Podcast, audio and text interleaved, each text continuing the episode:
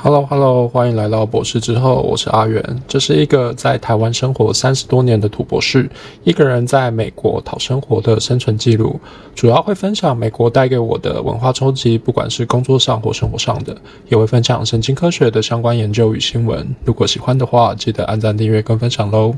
现在是一月二十五号，距离上次录音时间应该又隔了快两个礼拜了。我的天呐！啊，最近最近真是有。一点点忙，呀，就是有点忙，就是同时被美国跟台湾追杀，啊，其实也不算不算追杀嘛，就是就是在催进，嗯，也不是说催进度啊，就简单说就是某一边就说，哦，我可能什么时候要出去玩，所以你在那之前记得要把东西给我啊。另外一边说什么，哦，我三月要要申请个计划，所以你在那之前。要给我就是一些呃实验数据，让我可以去申请计划哦，呃，所以反正就会就会变得你要去弄这些东西嘛。当然这是某些是工作的一部分啊，有些是为了嗯未来的发展吗？或者是帮忙收尾吗？类似这样子吧。对啊，所以最近就嗯没有那么多时间来录音嘛，就是。没有没有那么多空闲时间沉淀自己，所以我就不知道讲什么，所以就 所以就没有录了。那刚好现在就是。虽然说也还没有正式的忙完了，但是有一件事情稍微告了一个小段落，呵呵，所以就稍微想了一下可以讲什么，也刚好最近有做了一些事可以讲，所以就就赶快来录音这样子，呵呵，对啊。那今天首先呢，一开始想要推荐一下 日剧，那我不知道这里感觉也有点快变成我。每次的固定的 固定的单元了吗？不知道大家会不会觉得说，哇靠，你你说你很闲，不是你说你很忙，但感觉很闲啊，还看很多日剧。但是你知道这些都是在吃饭的时候看的嘛，所以我总不能不吃饭吧，所以所以并不是说真的花很多时间在看剧啊，就是可能会因为。看剧吃饭稍微吃久一点了，但是啊，就但也不是说真的哦，就是完全就呃不工作在看剧这样子，对，嗯，算是一个不知道免责免责声明吗？我不知道，对啊，不管反正这次想要推荐的剧日剧叫做呃想做的他想吃的他想做的他跟想吃的他，嗯，中间有没有个介系词我不知道，就。中文我不知道它怎么翻，对，那这个它是一个双女主角的日剧。那想想做的她是指想做菜的她。那这个这个女其中一个女主角啊，她就是她很喜欢做菜。那她可是因为她食量很小，她其实就只能做一些小巧，就是她分量不能做很大。那她可是她很喜欢做菜，然后喜欢把它做得漂漂亮亮的，然后。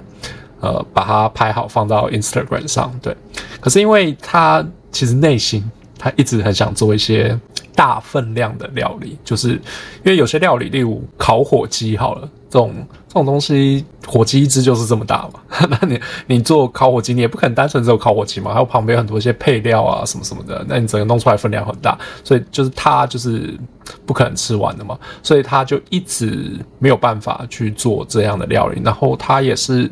就是跟我状况有点像，就是从别的地方到大城市打拼，所以他其实没有认识什么朋友，所以也没有办法说哦什么做做料理分给大家吃啊什么之类，就是他不是那样所谓社牛的人的人，所以所以他没办法，他就只好一直都是做一些。简单也不是说简单料，就是小分量的，可以做成小分量的料理。那有一天，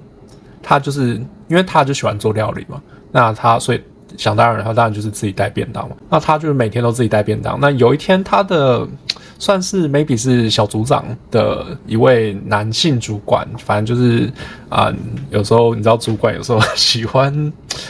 想要变得比较亲近一点吗？就是呃。不要一直摆着像上司的那种呃态度这样子，他们可能想要跟下属亲近点，就会想要讲一些呃自以为的干话。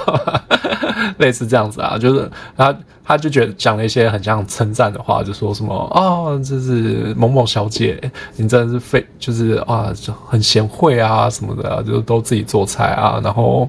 以后一定可以成为什么好太太、好妈妈什么之类，就讲这些话，然后就跟另外一个可能都是从超商里买买东西吃的女生说啊，你要多学学她，就是应该要自己做菜啊，什么什么之类。然后女主角听到之后，她就觉得超生气。就像我刚刚讲的，她就是她之所以会每天做便当，然后带来吃，就单纯单纯是因为她喜欢做菜，然后反正就是做完菜漂漂亮亮的，然后吃起来好吃这样子。这件事情，这件事情单纯让她很开心，而不是说什么为了以后要变成好太太或好妈妈，所以她才努力做菜。并不是，并不是这个样子的，所以当他听到就是那一个主管讲这些事的时候，他觉得靠北，反正他就很生气，对不对？然后一回到家，他就是他就是一直处于很生气的状态，所以他就开始努力做菜，反正他就想他他就想做一个高热量食食物来就是舒压，然后想要吃这样子，他就做了我的印象中，他就做了一个很大一锅的卤肉。卤肉饭这样子，那 可是因为他太生气了，所以他就没有很小心的去控制分量，所以他一次就卤了超大锅的。然后想说：“啊、哦，天哪啊！”就是因为太生气了，所以没有去控制嘛。所以他想说：“啊，不会，我这一个礼拜都要吃这个吧？”然后他就本来就是有点，然后算了算了，就也只能这样子了嘛。可是他突然想到，他前一前一阵子他们他住。他住在公寓里，然后他在坐公寓的电梯的时候呢，有遇到一位女生。他当时要遇到她的时候，他就看到她带了一个肯德基的全家桶回家，然后就说，他就很好奇哦，你们要办 party 啊什么啊？那个抱着全家桶，你说哦没有，这是我自己一个人要吃的。他就想到说啊，那个女生好像是他的邻居，所以他就 想说，嗯，好吧，我自己一个人吃不完，不如死马当活马医好了，就。就想办法，他就反正就盛了一锅，就是一小锅的卤肉过去给他，就说：“嗯，如果不嫌弃的话，可以麻烦你帮我吃掉吗？” 类似这样。那后来就开始了，就是就是说，因为他就跟他去商量说什么，呃，就是他其实很想做大分量的料理，可是他的食量实在是太小了，没有办法。那可不可以以后就是就是帮他做菜？让他有机会做这个，就是 maybe 就是大分量，你知道，那另外一个女生她是可以自己吃完那个全家桶，肯德基全家桶的那种分量炸鸡，所以你知道她食量是算是不小的，对啊，所以她就要就是有点拜托他说啊，可不可以之后就是呃让他就是帮他做菜这样子，那当然就是可能一些餐费什么都可以会 share 啊，或者是他另外一边会帮忙洗碗，或者是帮忙做一些。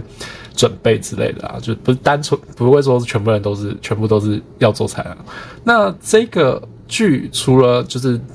菜哦，他每道菜都会给食谱啦，所以当然那些菜你想要做也是可以做。那菜看起来都很好吃，很好吃。那除了这之外呢，就是他另外一个我觉得好看，我个人觉得它好看的原因，也有可能是因为它掺有一点。呃，百合的元素嘛，就是两个这个两个女生最后好像有点暧昧的情愫出现，嗯，也不算暧昧啊，就是其中一个人好像他就开始怀疑自己，就是他就开始非常期待，就中间当然有发生一些故事啊，那我就不用讲，就是反正大家自己可以。有机会的话，可以自己去看。那反正就是有发生一些故事之后，那个这个女生呢，就觉得跟另外一个这个人相处非常的舒服。那也期待就是可能每个礼拜就是跟他一起做饭吃饭的这个时光，对吧？所以他就开始渐渐的怀疑自己是不是喜欢上他，但是他又。因为他从来没有喜欢过别人，就不管是男性，就是不管是同性或异性，他没有恋爱经验。那他，所以他一开始也不觉得自己到底是同性恋或是异性恋，就是他没有这种，他对自己没有这个自觉啊，因为他从来没谈过恋爱，也从来没有喜欢过人，所以他突然去发现说，哦，我自己好像喜欢上女生的时候，因为我觉得可能大家一般不会，呃，因为。这个社会的框架关系，所以大家一开始不会预设自己是喜欢同性的，总是遇到之后才发现哦，原来我是喜欢同性的，比较像是这样子嘛。所以他可能原本预设自己也是喜欢异性的，但突然才发现说哦，我是喜欢这个女生吗？那就开始很紧张。紧张不是说哦很羞愧，什么哦怎么会喜欢？不是，而是说因为喜欢异性这件事情，可能多多少少比较容易从周遭环境听到嘛，然后或者是看你追剧也可以看着看到比较多这样的剧。可是喜欢同性这件事情，特别是女生喜欢女生这件事情，到底实际上？要怎么表现？虽然说我们大家都会说哦，反正爱情都是一样的嘛，不管是男生喜欢男生，男生喜欢女生，或者女生喜欢女生，应该都是一样的。但实际上，我觉得，我觉得在行为上还是会不同啊。毕竟男性跟女性，我有听过一种说法，就是男生跟女生会在一起，真的是就是刚好是同一种生生物，然后会在一起，那真的是一个奇迹。因为基本上男生跟女生。在很多地方都是很不一样的嘛，对啊。那所以你也可以想象得到，可能爱的本身是没有差异的，但是在于相处模式啊，或是你要怎么去追求啊，什么之类的，可能还是会有些差别。所以这个女主角她就突然想，嗯，哦，对，我应该是，她想了一下，觉得她这个感情。就是哦，会期待碰到他，会期待 maybe 收到他的简讯啊，跟他聊天啊。那跟他聊天的时候，可能就是呃，觉得时间都过很快，可能讲没多久，一下就两三个小时就过去了。那他就确认这个感情应该算是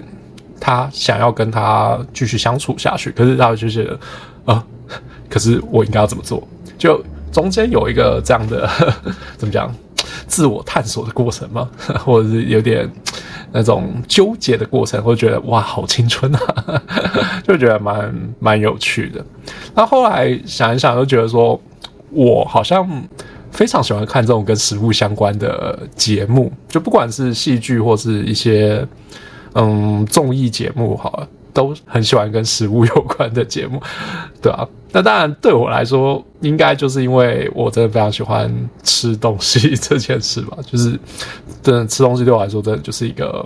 放松的时光。因为呃，我觉得应该可以分几个层面来说。但东西吃到好吃的东西本身会开心之外，还有吃东西的时候，你就是不会工作嘛。就是我个人是不喜。不习惯一边吃东西一边工作，所以我去吃东西的时候，我就是专心的吃东西，我不会一边吃东西一边 coding 啊，或，或者是，或者是因为我做的是一些可能会用到化学药品的实验啊，或是动物实验等等，我不可能一边吃着汉堡一边呃让老鼠去跑行为实验嘛，老鼠一直一定一直闻着你的汉堡的的味道啊，它根本就不会做实验啊，所以我工作的时候不太可能吃东西啊，对，所以。久而久之，就养成一种习惯，就是吃东西是我的休息时间，所以就变得是说，当我很忙的时候，我就特别想要吃东西，就因为我的潜意识觉得，哦，我去吃东西的时候，我可以休息；那我不吃东西的时候，我就要忙。对，所以就前久之，可能就会养对我的一些行为模式就，就养成这样的行为模式。就我压力很大的时候，我就会靠吃东西去放松，或者去休息这样子。那所以对我来说，吃这件事情就变得是一个非常正向的酬赏吧。所以就变得我也很喜欢看有美食的日剧啊、戏剧啊，或是节目啊，像是之前真的很多剧。就是跟食物有关的剧，我都很喜欢，像是呃和鸽子酒，我不知道大家有没有听过，它就是一个，也是一个日剧啊，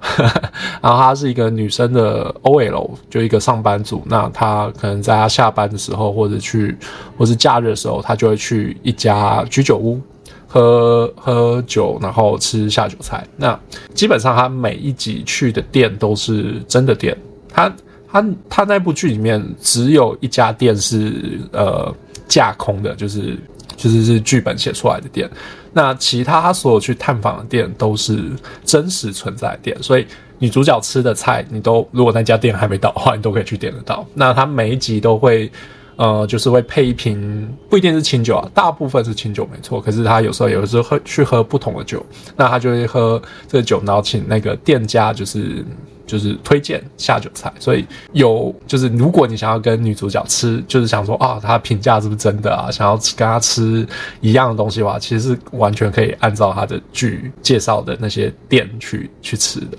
那这个应该我从一六年的时候就看了第一季的剧，那现在去年二零二三年的时候，它已经出到第七季了。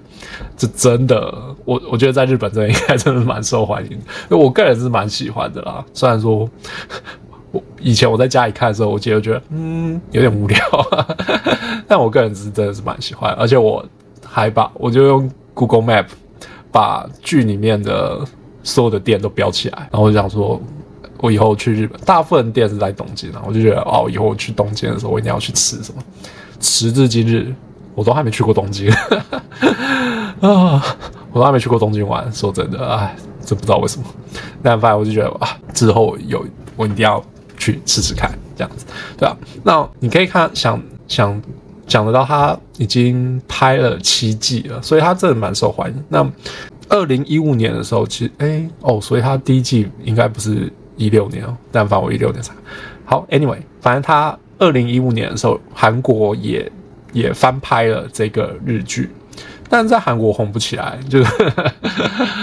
嗯，其实是蛮有趣的啊。我我觉得有趣的，那时候看到新闻，觉得有趣的点还有，就除了在韩国红不起来，还有有趣的点，另外一个是说，在日本在日剧里面啊，他的角色设定是一个呃。近三十岁的上班女性，那她下班的时候可能会独自去喝酒，或者假日的时候独自去喝酒。那呃，这女性是有呃是有另一半的，就是她反正她有男朋友啊，对啊。那可能在韩国人的概念里面，就会觉得哦，这超奇怪，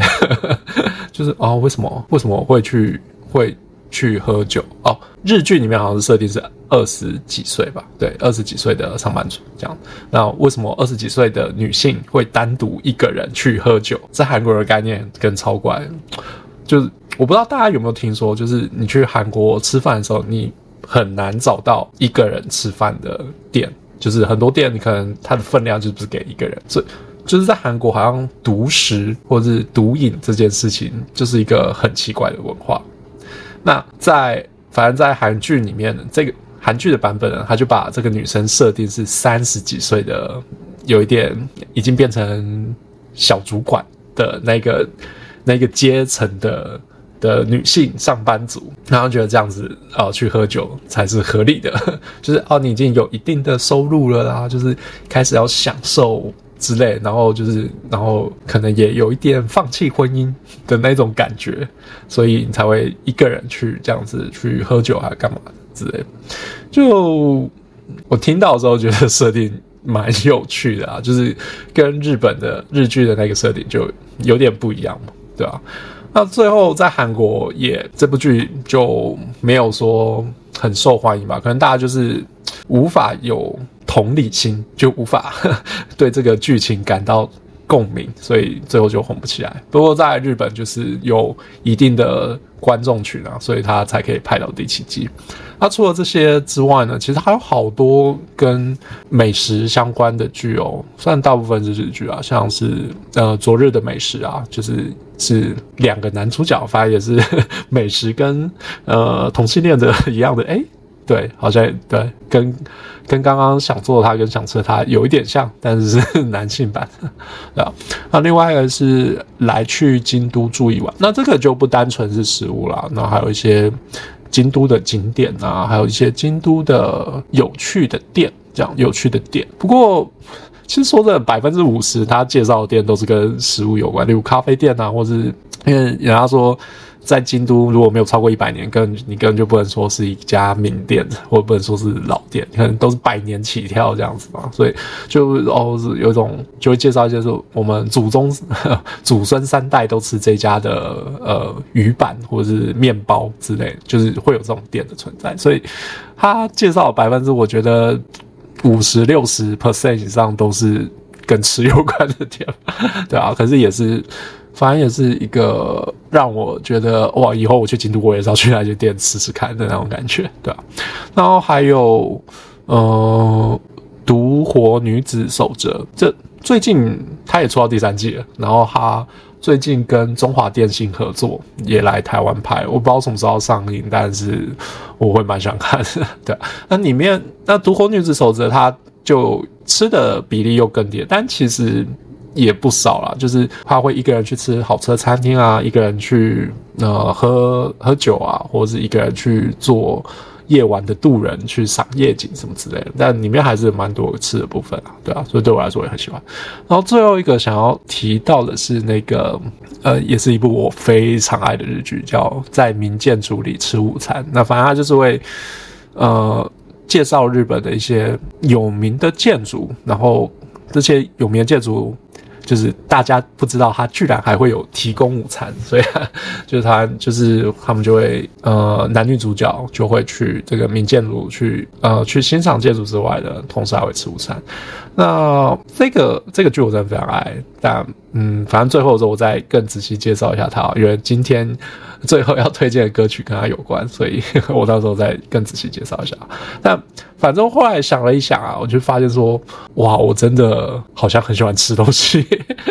就是看的所有剧都跟跟吃有关系，这样子就是就是说真的，真的是吃这件事对我来说，真的是真的是非常舒压，所以。所以其实对我来说，嗯，运动这件事啊，其实就是让我有更多的去吃东西的 buffer 嘛。就是做什么运动对我来说，其实没有什么，嗯，就是我没有说很厌恶，特别厌恶做哪类型的运动。但你要我说有没有特别喜欢做哪类型的运动，其实也还好。就是我有会有一些。运动是我有经验过的，就是例如一些球类的运动啊，就是会打过嘛，对吧？就是有经验的，或是或者有去学过的。但是你有说我特别爱做什么运动，其实倒也还好。那我运动最大的原因就是因为我不想变太胖，就搞得我以后不能吃东西这样子。所以，对，所以基本上还是为了吃才去运动，对吧？那话说回来，最近纽约是餐厅周，就是我不知道大家知不知道餐厅周这个概念，在在台湾的时候，好像我没有印象有这个这种活动。那餐厅周，它这纽约餐厅中有分，就是它冬天一年会有两次，那一次是冬天，一次是呃夏天的时候。那它的概念就是说，呃，在纽约这些纽约有很多有名的餐厅嘛，那这些餐厅在餐厅周这个时间里面呢，他们会推出餐餐厅周的特制菜单，让大家可以用比较相对便宜的价格去享受到。这些店的服务啊，还有一些它的招牌菜，所以就是，所以餐厅周这个时间就是，呃，你可以花比较少的钱去吃吃看这些有名的店，对啊。但是，嗯，我在台湾比较没有遇过这件事，我不知道台北有吗？其实，嗯，可能我那时候太专心念书了吧，所以不知道。那我没有印象啊，我是到纽约才知道有这种活动。那其实不止纽约，其实蛮多城市都有的，不不只是。呃，像纽约这种，纽约就是一个很繁华的城市吧，就是全世界要比纽约繁华的城市，应该也是屈指可数。但是其实不止纽约有，像呃，我现在在纽约市嘛，那旁边的 New Jersey Foley 这个不算特别繁华的城市，它其实也有自己的餐厅周。对啊，那像其他，我相信洛杉矶、旧金山都会有这样的餐厅周，像 Denver 也有自己的这种呃丹佛，就那边也有这样的餐厅周啊。所以其实，嗯，每个州的一些城市其实都会有这都有餐厅周这样的活动。那每个州每个城市的餐厅周的时间举办的时间点不一样，那就是看那个。那个他们那个州，他们自己餐厅怎么协调嘛？那纽约就是像我刚刚说，就是一次冬天就是在最近这个一月的一月中到二月初这个时间。那另外一个就是在夏天，应该是呃每年不太一样啊，大概是六月到七月这个时间就会有这个活动。那他们你就会有一个网站呢、你可以去看看说哦，有哪些餐厅会参与这个餐厅周这个活动。那你就会去看看说他们的特制菜单是什么，就是你就会去选一些比较你想要尝试或者已经是你的口袋名单的，可是实在太贵了，所以没有办法去的一些餐厅去试试看。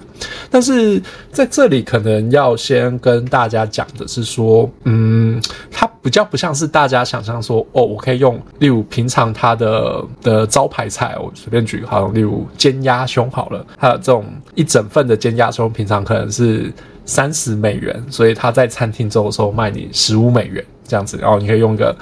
很低廉的价格去吃到相同的菜色。嗯，它的大部分的概念不太，就是餐厅的的特制菜单比较不是这样的概念，就它比较像是是呃简配版的招牌菜。就是说，例如以刚刚那个煎鸭胸为例好了，它可能它的招牌菜就是一份完整的煎鸭胸，然后卖三十美元。可是我可能没有办法，就是我想要试试看这家店很多种不同招牌菜嘛，可能除了煎鸭胸之外，可能也有一些什么和牛排好了，随便就是随便举例啦，和牛排或是什么芦笋沙拉什么之类，或是一些。呃，羊肉起司拼盘，类似什么，就是这类的前菜，你都都是他的招牌菜好了，那你都想要试试看。可是，如果如果是一群人去吃，可能还好。可是，如果像我只有这样一个人的话，那其实就很难去吃嘛。那我一次可能就只能点一个完整的鸭胸，或是完整的和牛牛排，类似这样。可是，在餐厅做这个时间呢，有些餐厅它就会开始做，例如它会有一个特制的套餐。那把它的招牌菜呃集中在一起，那但是每一份的分量都会比较少。例如，它可能像前菜，它可能就是给你个四分之一份的芦笋沙拉，然后主餐是呃呃半份的煎鸭胸，或是你可以选半份的和牛牛排，然后可能再配一个甜点。大部分都是这样子，three course 的，就是三前菜、主菜，然后甜点这样 three course 的套餐。对，然后价格的话，目前看到价格就是中午是四十四十到四十五块，那晚餐是六十块。那我刚刚讲是美金，对，晚餐是六十块的这种这种价格。对，那如果你平常去吃的话，就你就要点正常分量嘛，那可能就会花到 maybe 一百出头。那可是你，因为你在餐厅之后去点这个特制套餐，你一样可以吃到菜，但是分量比较少。那你可能就只要花六十块。那税跟小费要另外算，对，没错。刚刚讲的都是没有没有说小没有加小费这件事，大家不要忘记还有税跟小费。那纽约的税就食物的税，我看到差不多八趴，小费就是二十到二十五趴吧，所以就可以自己再算要加多少上去。不便宜啊，对吧？所以你可以想象得到，如果你的六你要吃六十块，你加那些可能加三成左右的钱再上去嘛，可能就加十八块上去。那你吃一百块，你要再加三十块，那个差距就会又被拉大。所以，所以有这样餐厅周的特制套餐，对一些想要尝试看看的人来说，其实是非常好的一种选择。因为，呃，虽然说。并不是说让你用特别便宜的价格去吃到原本分量的套餐，可是它你的确可以找到一个比较便宜的选项。那当然分量可能比较少，可是因为这样的套餐你是平常不会有的嘛，就是哦，平常没有办法选到这种，哦，平常就不会卖半份鸭胸了，所以你想要选也没有得选嘛，所以当然就没有办法有这样比较便宜的套餐，对啊，那这个是呃。比较有诚意的餐厅就会推出这样的这种特制套餐，那比较没有诚意的餐厅，他就会用他一般的，他他本来就有出的的套餐，就说哦，这个是餐厅中特制的套餐，其实也是有啦，就是他只是说他有参与，就是反正它就是一个宣传的平台嘛，对啊，那像那一种店，我就不会选在餐厅中去吃嘛，因为你吃其实也没有特别优惠，然后那可以。改天再去吃也没有差嘛，对吧？对啊。可是我是觉得说，如果大家有在这种，例如呃一月中到二月初会来纽约的话，或者是像我刚刚讲六月那个时候也会来纽约的话，我觉得大家可以去查查看，反正就打呃 New York Restaurant Week，那你就会看到网站去介绍说有哪些餐厅去呃参与这样的活动，那你就可以看看说哦有没有一些你想要去吃吃看的。因为我觉得纽约毕竟毕竟就是一个，因为我觉得就是全世界经济发展，那纽约真的算是一个纽约市，真的是算是一个非常繁华的地方。那也因为这样子，所以有很多好吃。就或是有名的餐厅就会集中在纽约市这个地方，所以如果你是来玩来观光，然后而且会待一两个礼拜的话，那我觉得可能有一餐你可以去尝试看看这些所谓的名店。那而且因为有餐厅周，所以你又不会说哦，为了去吃个好餐厅花了一个很大笔钱，就是你可以会有一些比较。相相对便宜的选项，对啊，就对荷包比较划算一点，我觉得还不错，对吧？而且特别是如果你是一个人来玩，或者是一两个人来玩的话，我觉得这个也是一个很好的选项，因为，嗯，像我刚刚讲，如果你因为你去，如果你是来玩，去这家餐厅，不太可能说，哦，我会有很多机会再来一次这家餐厅嘛，所以就会变成是说，你可能你。去那家餐厅，然后吃招牌菜，就只会有这次机会，那你就会想要每一种都吃得到嘛。可是如果它的分量又很大的话，你就会，嗯，其实会有点浪费啊，或者是你硬要把它吃完，那就其实有点失去了原本享受美食这种乐趣嘛，或带来的欢乐嘛，对吧？就觉得何必呢？花钱找罪受嘛，对吧？所以如果是一个人或两个人来玩的话，我觉得餐厅周这个活动是蛮值得大家去。看看的，就是反正有一两餐去吃一个不错的餐厅，我觉得是一个很呃蛮值得去的一个体验嘛，对啊，而且都难得来纽约了，这种很多名店聚集的地方，我觉得可以找一家自己看起来顺眼、很想试试看的餐厅，我觉得是很棒。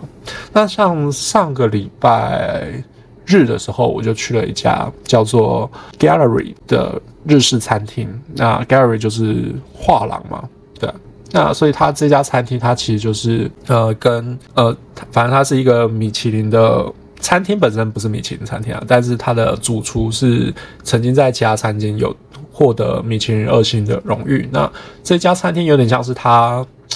它的实验实实验性质的餐厅嘛，它尝试把艺术。就把画廊跟餐厅做个结合，所以它的餐厅会定期的会有换展览，就是它的餐厅座位的旁边呢，其实就是艺术家的作品。那它可能每嗯每一季会有不同的艺术家的作品摆在旁边。那你进去的时候，他也会给你，就是真的跟博物馆或美术馆很像，会给你这个呃艺术家的简介啊什么。那我这次去吃的时候，它是一个是日本的陶艺陶陶艺。家的作品，反正就是花瓶啊，还有一些嗯很大的水缸什么之类的。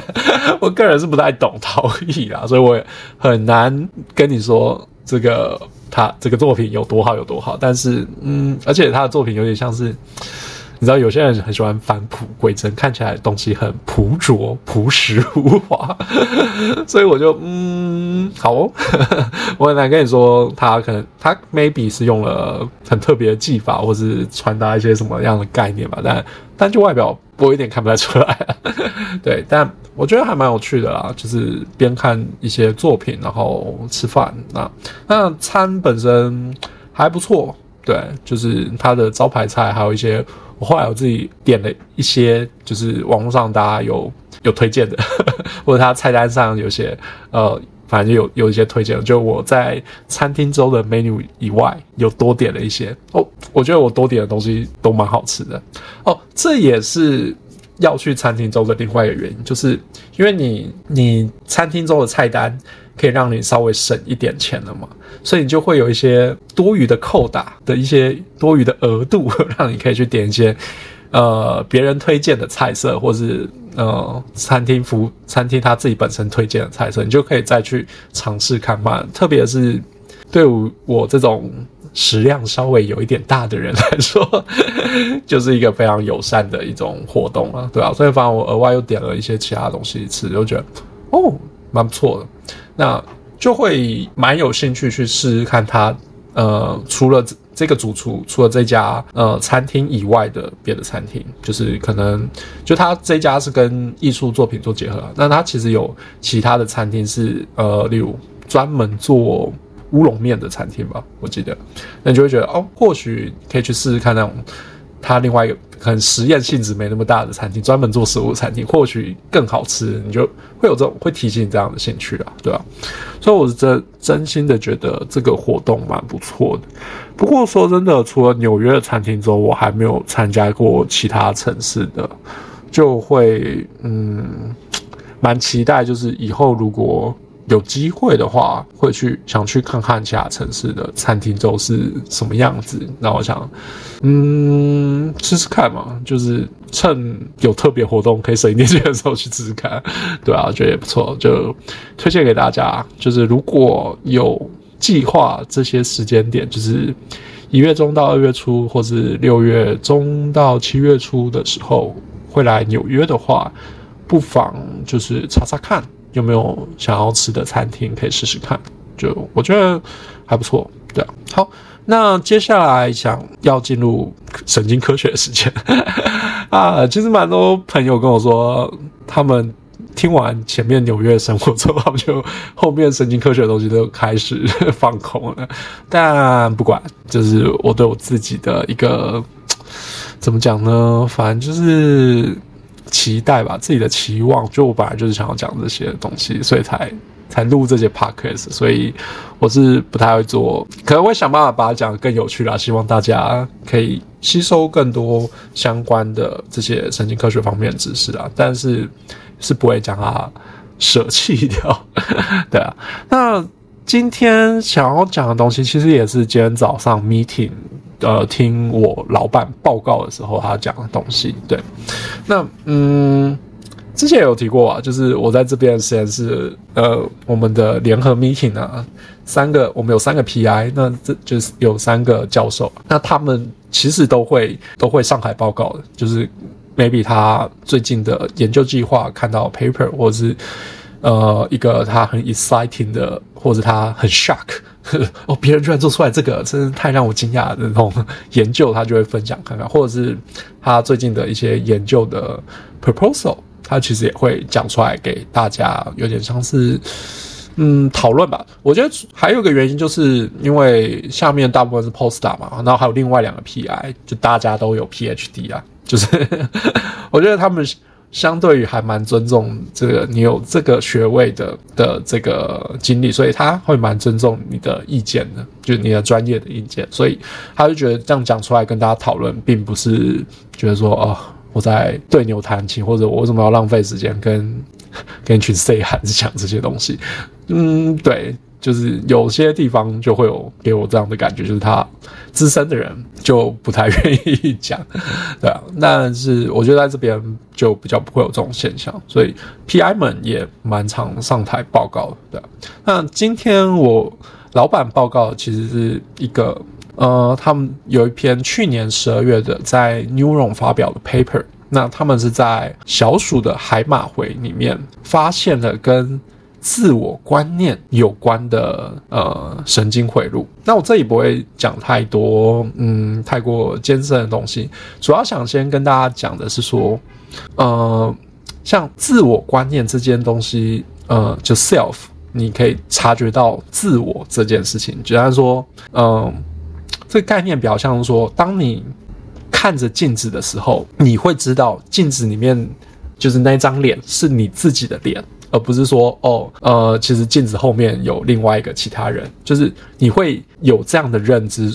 因因为你会有这种所谓的 self 的认知嘛，所以就自我的认知，所以你会知道说哪些东西其实是归属于你的，所以你看到镜子里面影像，你就会知道说，OK，就是镜子里面的那个影像虽然是在你的对面，可是其实它这个影像里面呈现的所有东西，其实是你身上的东西。对，那这个一直以来有点被认为是一个属于一个比较高阶的的认知功能，或也不是那种一种后设的概念，那就会觉得说，可能在小鼠啊这些啮齿类动物身上，可能比较不会有，可能要到呃 non-human primate，就是非人类的灵长类，像是黑猩猩啊，或是这种红毛猩猩这类的，或是像是海豚，就是我们一般认为。就很聪明的动物嘛，就是海豚啊、大象啊、黑猩猩这类才会有所谓的 self 的概念。对，那为什么我们会想要在就是 OK 好？那我们知道，例如全文字里，我们知道 chim 就是黑猩猩有这样的概念，那我们就用黑猩猩做相关的自我的的研究就好啦。就是如果我们想要知道自我观念的相关神经回路的话。那我们利用黑猩猩去做研究就好了嘛？我们为什么一定要把它用在小鼠？我们为什么一定要用小鼠这个这个生物模型去探讨自我概念这件事呢？就是何必呢？就是为什么要这么硬要的感觉嘛？但其实这件事情是呃，不是说必须，但是是一个非常重要的事情，因为我们。在就是这个科学发展了那么久，那小鼠这个动物模型，我们发展那么久之后，它真的产生非常多非常多可以使用的、可以使用的工具，或是单纯适合小鼠的。因为我们，嗯，因为像在这些这些小鼠身上，它就是一个被人类长期使用的实验动物嘛，所以我们会，我们。做了很多基因工程在这些动物上面，就是会有各式各样的不同基因的小鼠，例如，呃，可以去标定神经元的，或标定特定神经元的小鼠啊，或者是说，我们可以利用某些小鼠，它因为有些特殊的蛋白，所以我们可以去操弄神经的活性，或是抑制神经的活性啊，或者是去观察神经的活性，就是在。小鼠模式上面，或小鼠的这些这个生物模型上面，我们有很多这些科学的工具、研究的工具，去帮助我们去探索神经机制。但是在灵长类很难呐、啊，就是就是因为在灵长类，你很难做这些基因工程，因为耗的时间会很久。所以你很难做这样的基因工程，所以你就很难获得这样的带有这些基因的的黑猩猩去帮助你做。例如，例如我想要观测神经活性好了，那有一种小鼠，它的神经当它活动的时候，它就会发荧光嘛。那我们只要观察荧光的强弱程度，那我就可以去观测这个神经的活性嘛，对吧？可是小鼠它带有这样的基因，那这个是人类把它弄进去的。可是在黑猩猩身上，你要同样做到这件事情就很困难，因为小子小鼠的繁殖是很快的，它就是呃怀孕二十一天就会生出来，然后三个月就会变成熟，然后就可以继续怀孕嘛。所以你可以，因为它繁殖的速度很快，所以你可以很快的去改良你想要让它带有的这些特殊的蛋白质。可是黑猩猩它怀孕的周期相较于小鼠就长很多，那而且它一次怀孕的的子代，就是它一次怀的小孩也没有那么多，所以你成功的几率可能也就不高。所以相较于小鼠这个生物模式来说，黑猩猩这个生物模式就比较不适合去做转植基因，就做一些基因工程，把一些特殊的蛋白质想要让这些动物表现，就比较困难。就做不太到，对吧？所以说，如果可以在小鼠身上研究这些，呃，我们认为比较高阶的认知功能的话，那对神经科学家来说是一个怎么讲利多，就就是一个很好的消息啊。就是说，因为一旦在小鼠身上可以真的可以观察得到这些东西的话，那我就有一大堆工具可以去看，去马上我哦，我就可以去把这种。有特殊蛋白质的小鼠去做，呃，去做这个，例如这里讲是自我观念嘛，自我概念的这个行为作业，然后去看去观察它的神经活性，那很，就是各式各样工具就可以马上应用在这个作业上，然后就可以去哇，就是马上的就会发展得很快，对，所以说有就会有很多人会把以前的一些，例如心理学的一些概念啊，或许我们在。呃黑猩猩上有看到，那我们是不是可以在小鼠身上也看得到呢？可是 你仔细想想，就会觉得说这不是一件简单的事情，因为你可以想象到，就是呃，第一个是说，呃，黑猩猩跟人一样，可能就都比较是视觉。视觉动物嘛，那啮齿类动物你可以想象到，它就是比较是偏向嗅觉动物嘛。所以你设计给黑猩猩的作业，或设计给人类的作业，那你要让小鼠也一样可以做的话，或许你就要做一些改变嘛。或者同样是视觉作业，可能小鼠这边你就要再去改良的更适合让小鼠可以去执行的作业，你才有办法测到你想要测到的东西。那另外还有一些，就是例如说，像这次要讲的这个这个这篇 paper 呢，它就要说，其实小鼠它可以表现出自我这个观念，就是我们利用一些行为的测试，我们可以证明说，小鼠它其实是有自我这个观念的。可是这个就比较嗯。我觉得有点反直觉，因为大家在大一般的概念里面都会认为小鼠这样的啮齿类动物是比较认知功能就没有那么多高阶的认知功能，不是那么的聪明，所以你要宣称它有自我这个概念，就是大家会觉得，哦，真的假的？是不是你想太多了？对，那。这篇 paper 呢，它就是用了很多呃 count 或是用一些我觉得是蛮漂亮的实验去证实了，它的确至少在行为层面上，它真的就是呃的确就是跟自我相关的作业，就是你不太会有其他的解释。对，那它的作业讲白了其实蛮简单的，它就是它就是拿一个镜子，然后呢，它在小鼠的头上会滴一个墨汁，那它因为它的小鼠是黑色的，所以它就滴了一个白色的墨汁在这个小鼠的头上。那因为这小鼠对面有一个镜子嘛，所以当它看到的时候，如果它知道镜子里面的画面的那只小鼠是它自己的话，那它应该就是。会觉得啊，干我头那么脏脏的，他就想要剥掉嘛。那小鼠就会做所谓的 grooming 这个动作，就反正就去剥头了，就是会想办法呃，干嘛弄下来这样子。呃，为什么会有个白色的东西在我头上？那就想要把它剥掉。那就前提是他要知道说，镜子里面反射出的画面是他自己嘛，那他才知道说，哦，我看到镜子里面那只动物，它头上有白白的东西，其实是指我头上有白白的东西嘛。对吧？那他做了一些 control 啦，例如他呃，有些人可能认为是说，那、啊、你就滴东西在他头上，他有感觉，所以他当然就会去把它弄掉。那他就把他要证明说，他的确是看到镜子里面那只头上有白白，他才会去拨他的头，所以他就把墨水改成黑色墨水。那你可以想象到，因为小鼠是黑色的，那你滴黑色墨水，那你就看不到有差异了嘛？对，那他发现的确，如果我是用黑色墨水，这个所谓的 grooming 去拨头的动作，其实就变比较少。那另外是说，他一样有滴墨水，可是他把灯关掉，所以小鼠虽然说它可以。在低光的时候可以看到一点，可是，在无光的时候，它基本上跟我们一样，就是没有光，当然就不会有影像，那那个看不到任何鬼了，对吧？所以，当你关掉光的时候，就算你有滴，你有滴墨水在它头上，它也不会去做 grooming 的这个动作，对。所以，反正他还有做一些更多的实验去证明这些事情。我会把 link 放在说明栏，如果大家想要看更仔细的一些呃控制的变相的话。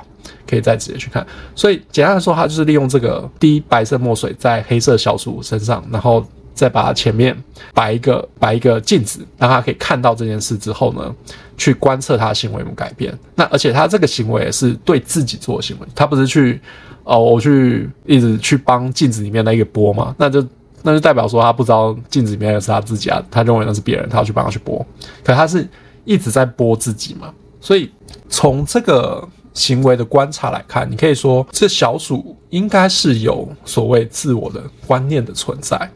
所以当他看到镜子里面的那一只动物，他知道说，哦，其实是我身上有白白的东西，不是别人，是我自己。那里面除了这是他主要的发现了，那他其实里面还有一些很有趣的发现，是说，例如如果你这只老鼠在做这个镜子的实验之前，它是。Social isolation，就是他非常孤独，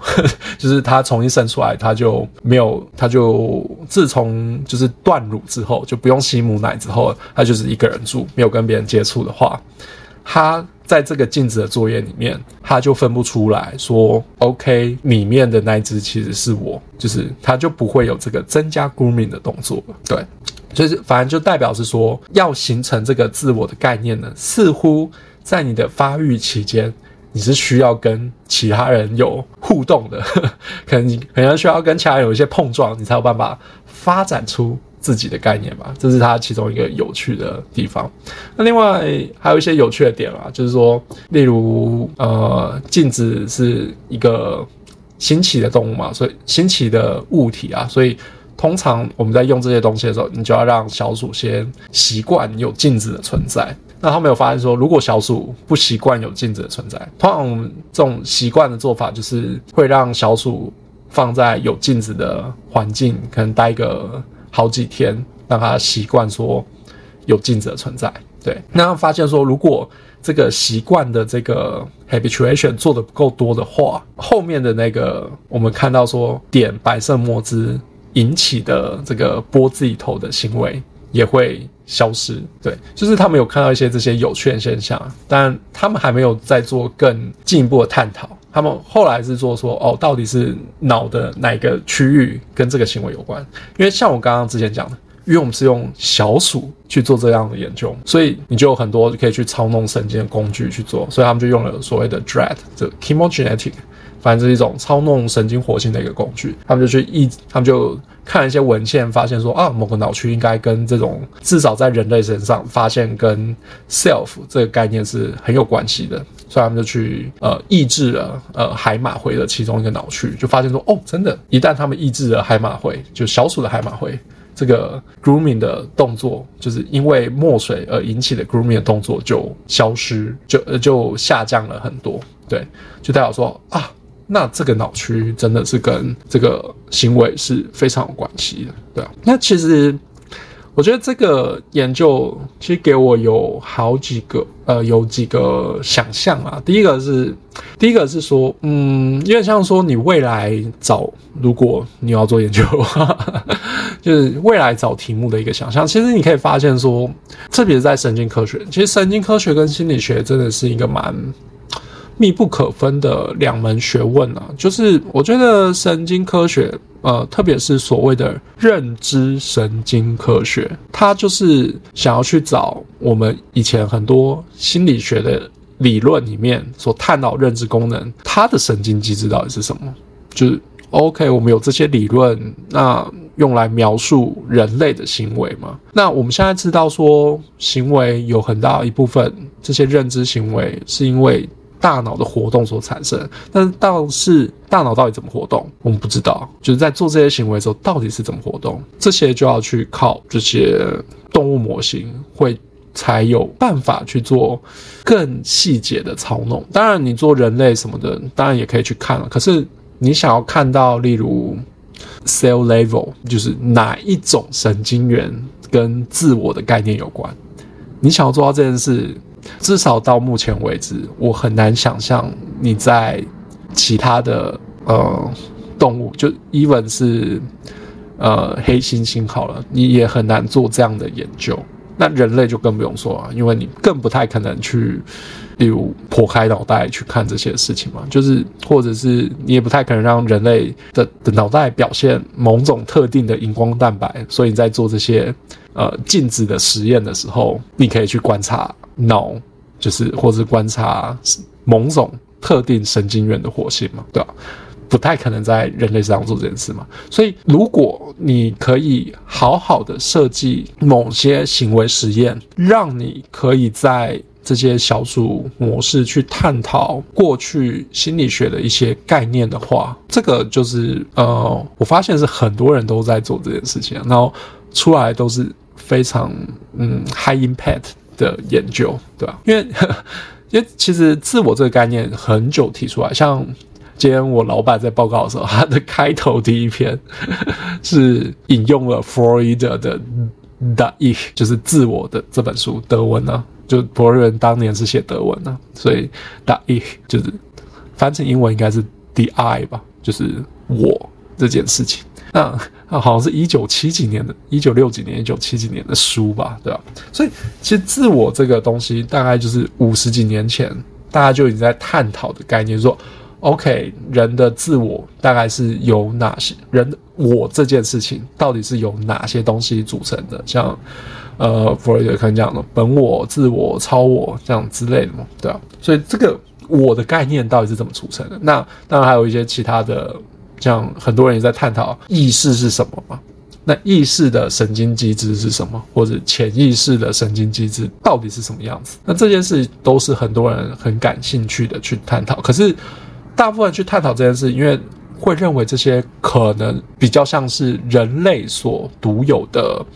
认知现象。所以就比较难在这些小鼠、这些啮齿类动物身上去探讨。但是你可以看到，这些很高影响力的研究呢，他们都是找到了一个很好的实验设计、行为的实验设计，让你可以在这些啮齿类动物身上去探讨这些概念。哇，那真的就是接下来你就可以狂用所有跟就是啮齿类发展出来的这些研究工具。哇，那就一下子把。就可以把这个故事讲得比较清楚。我不能说已经完全了解，但是你至少可以比以往的研究再去更探讨更细的东西啊，对吧？就是，呃，反正就是看了这些 paper 对我的一些，嗯，带给我的一些想象吧。对，比较像这样子，对吧？好，那最后的最后呢，还是要来介绍一首歌。啊，这首歌是 Gigi Raffi，呃，G G Giraffe 对，G G Giraffe 这个乐团的歌叫做 Picture。那它是最前面有提到那个在民建屋民建筑物里吃午餐这部日剧的主题曲。那我真的非常喜欢这部日剧，就是所以。嗯，歌也很好听啊，但是我比较想要介绍这部日剧 在做什么。反正这部日剧就是会介绍说很多呃民建筑物嘛，那大家不知道说他居然有提供午餐，所以哦，那男主角是一个嗯，反好像是一个退休的建筑师，建筑事务所的嗯建筑师嘛，对。那女主角就是一个建筑系的女大神吧？对，那反正男主角他就是有去民建筑物拍照 po IG 的习惯，然后他 IG 账号叫做呃乙女乙女建筑，反正就是少女建筑的意思啊，就是他就觉得这些建筑很呃都带有，他觉得我印象没记错，他是觉得这些建筑师在盖这些建筑的时候都有一些浪漫少女心的元素在里面，对。那嗯，这部剧其实没有什么爱情的成分啊，就是那个男主角其实就是一个五五十几岁的大叔，然后女主角就是女大神嘛，就是他设定是这样。那他们有点像师徒的概念这样子，对。然后师徒或是一些呃忘年交的的的设定了，对啊。那嗯，其实对我来说也不是很重要，重点是说它里面他介绍的建筑都是真实存在的建筑，而且都是。呃，它的设定比较是说，他不太会去拍，呃，例如啊，明治神宫好了，例如你去，你可能去日本，你就会去逛这些，呃，例如浅草本院寺，好了，这些建筑就是本来就是很有名的建筑嘛，然后是历史建筑啊等等，就是它里面建造介绍的建筑物都不是这些，它比较像是。呃，明治维新之后，然后反正日日本有一段时期就是，嗯，有点像是 怎么讲，反正就是二战失败嘛，然后应该是嘛，对，反正就是明治维新之后，然后就是快速西洋化的那个的那个阶段。那那那个时候，他们就是呃，很大量的接受西洋的一些观念、一些学问嘛，那。包括建筑学还有美感也是，所以那时候日本就有蛮多这样的建筑，但是又混合了他们日本人本来自己的美学，对，所以就会就有很多自己，我不知道大家知不知道，就是有一些食物，我们叫做日洋风的食物，例如我觉得在台湾的话，那个玻璃路西餐厅，我不知道大家有没有去吃过。那个在大稻城那边的玻璃路西餐厅，我觉得就是有点典型的日洋风的食物，就是那种嗯，是西洋食物没错，但是是已经经过日本改良的口味了。就有因为像比较有名，可能就是红红酒炖牛肉啊之类的食食物，就是它算是西洋食物，但蛮有日本自己独有的风格。对，我这样形容会不会太烂？对，但就是会有这样子一个独特的风格出来的。有，我觉得在日本有一段时期有很多这样的东西。那那一个时候的。建筑物呢，其实也有点类似这样子，就是它大量吸收、大量的学习西洋的一些概念去盖的这些建筑物，那但是又用他们自己独有的一些禅风的美学去做设计，对啊，那里面建筑物都真实存在哦。另外，我觉得很有趣的是说，呃，这部日剧是大阪电视台拍的，可是它的第一集、第一季。比如说第一季，第一季的名建筑物全部都在东京。我不知道大家如果对日本有些了解，应该就知道，就是大阪跟东京，就是好像应该算是日本最热闹的两大都市嘛。然后就是关东跟关西嘛，然后就有点。相互对抗的感觉嘛，对啊，所以我觉得还蛮有趣的啊。就是说，大阪电视台拍的的剧，但是它第一季全部东西都是讲东京的名建筑，对啊，但它的名建筑物也都是全部都是真实存在，所以我我也是在我的 Google，我还买了他的书，我买了这部剧的公式书，然后反正它里面就把所有的名建筑的地址啊，还有就是有很多剧照，就是它拍摄的角度，就是哦。这个角度很值得，就反正拍起来很漂亮，对吧？哦，我还买了那个书，我还把在我的 Google Map 也是把所有的建筑物都飘起来，我就觉得哦，我觉得哇，我以后去东京好像很忙，就是呃，可能白天去这些建筑物吃吃饭，然后晚上就去喝鸽子酒的餐厅喝喝酒之类，对吧？但那本书我也买了三年了吧，但就也都还没用到啊。不过好处是因为是免建筑嘛，其实它已经已经存在很久了，所以呵呵 如果没有很严重的天灾人祸的话，应该都还是会存在的，对吧？应该啦，希望，对吧？那这部剧我那时候本来以为很小众，就我看第一季，我个人很喜欢，可是我本来以为就是哦，大概就这样子，应该不会有后续了，对。可是想不到他也拍了，他后来又拍了呃横滨篇特别版，就只有。只有上下两集这样子，然后接下来终于拍了大阪片，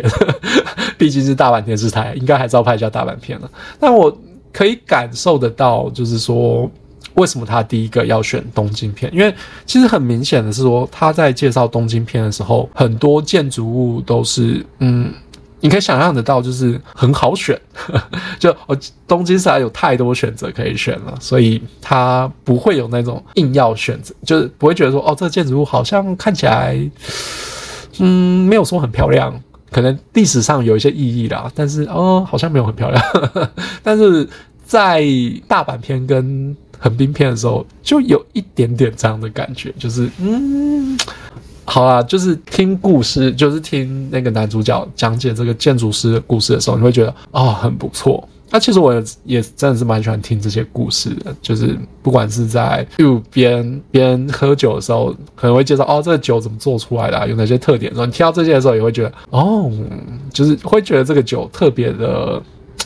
特别好喝吗？也没有，但是你会觉得这个喝酒的整个体验更更好玩。对，那我觉得在名建筑物里面吃午餐，感觉是这样，就是你可能单纯在里面吃东西，然后看，然后觉得哦，这建筑物哦很漂亮，还不错。可是听了男主角讲解说，哦，为什么当初这个设计师会这样子设计？就是在这个时代的氛围下，他为什么会有这种想法出来？然后他想要表达什么？所以，然后哪一边是有点像是他的玩心的存在？就是这个。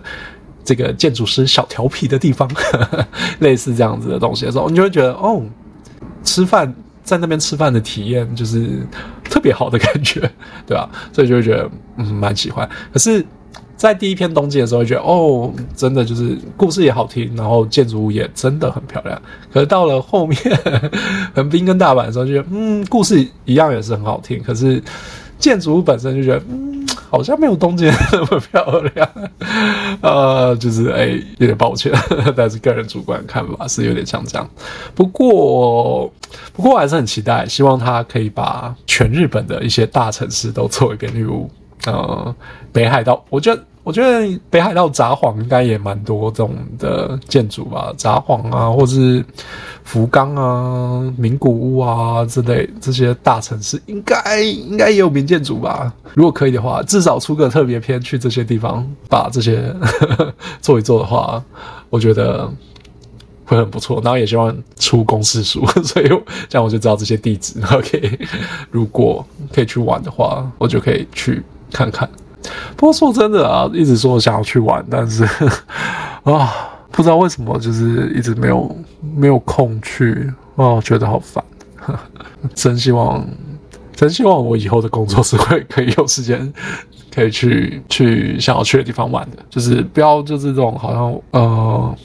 一整年都在不知道在工一整年都在工作，然后在忙的那种感觉，然后。然后你可能偶尔休息的时候，又会被人家说什么啊？你现在就是一个处于要冲刺的阶段。我觉得，嗯，会有点烦。哎，大概是这样。好，今天的 podcast 就到这边了，希望大家会喜欢喽。嗯，大家拜拜。